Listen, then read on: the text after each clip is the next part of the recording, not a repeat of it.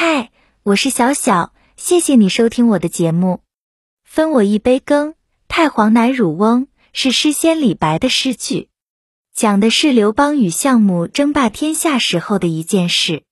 在《史记·项羽本纪》中记载，楚军打下了刘邦的家乡沛县，太公投奔刘邦，途中被楚军所俘，长至军中。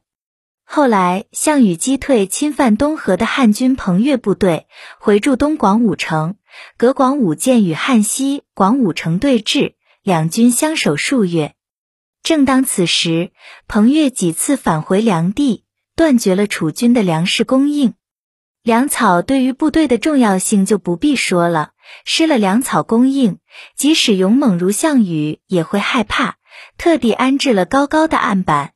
把刘邦的父亲放在上面，对刘邦说：“现在你不赶快投降，我就烹了你的父亲。”刘邦对项羽说：“我们曾经一起以臣属接受楚怀王使命，你我约定为兄弟。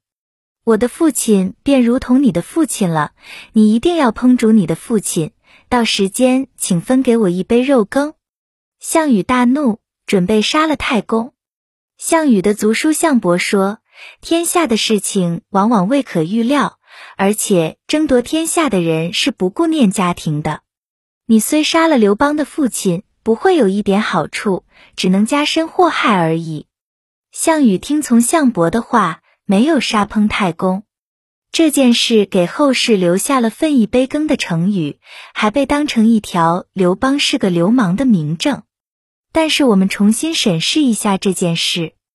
项羽作为西楚霸王，从来都是跟敌人正面硬刚，也是不屑于做这样的事的。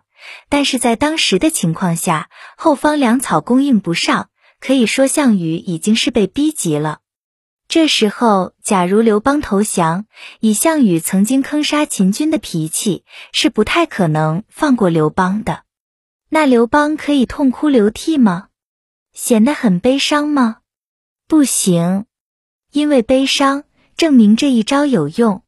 如果你一边悲伤一边不投降，那太公的命肯定就没了。原因很简单，因为这一招对你有用。那项羽即使只为了激励自己这边的士气，也会这么干。因为你在乎吗？但是刘邦显得不在乎。项羽要杀太公就太没意思了。就这么个老头，人家都不要了。你这么大的英雄项羽，还非要杀他，这是干啥呢？事实上，后来刘太公这条命捡回来，就是因为后来项伯讲了一句话：“为天下者不顾家，虽杀之无益。”打天下的人不会顾及家庭的，你杀他没用的。再换一个角度，站在刘邦身边的人会怎么看这件事？你刘邦是我们大哥啊！你老爹被绑在这里，你要当孝子，我们能理解。但是如果绑在这里要下油锅的是我老爹呢？你也会投降吗？不会吧？哦，你的爹是爹，我的爹就是块肉。所以哪怕刘邦流露一点点的犹豫，旁边的人都会想，这个老大靠不太住。而现在刘邦哈哈一笑，说：“你给我也来一碗。”大家彻底放心了，这个老大为了组织利益，什么都不会管的，跟着他没错，至少他不会为了自己的私人情感做出损害组织利益的事情。这么看，不仅不会觉得刘邦这家伙私德有亏，还会佩服他，这个家伙脑子反应真快。那么问题来了，如果你是刘邦，你会怎么办呢？好了，今天的节目就到这里，感谢您的收听，祝您生活愉快。